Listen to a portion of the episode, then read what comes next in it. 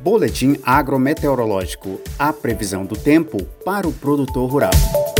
Previsão para os próximos dias nas regiões Norte e Nordeste. Chuvas mais volumosas estarão concentradas no Amazonas, Roraima e em parte do Pará.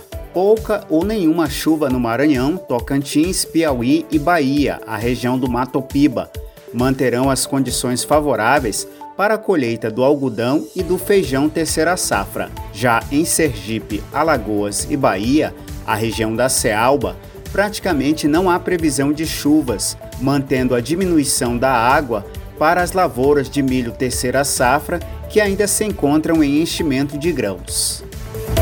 Previsão para os próximos dias na região centro-oeste.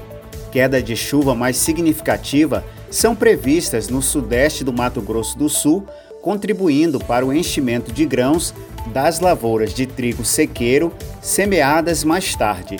Pouca ou nenhuma chuva estão previstas para as demais regiões do centro-oeste, beneficiando a colheita do algodão, do milho segunda safra, do feijão terceira safra e do trigo irrigado. Previsão para os próximos dias na região sudeste.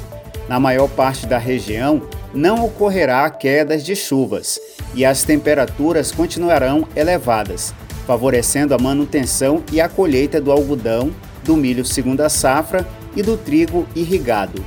Poucas chuvas previstas no Rio de Janeiro, sul de Minas Gerais e algumas áreas de São Paulo favorecerão parte das lavouras de trigo que ainda se encontram em floração e enchimento de grãos.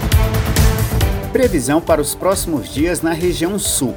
Previsão de chuva em toda a região, com maiores acumulados no Rio Grande do Sul e em Santa Catarina.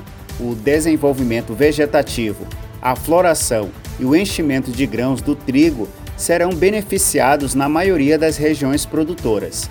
Algumas regiões no Paraná ainda demandam chuvas para o bom desenvolvimento do trigo, mas estarão favoráveis para maturação e colheita do milho segunda safra.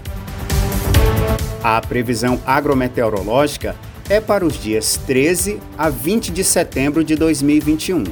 As informações do boletim são da Companhia Nacional de Abastecimento, a CONAB, e do Instituto Nacional de Meteorologia, o IMET, órgãos ligados ao Ministério da Agricultura, Pecuária e Abastecimento.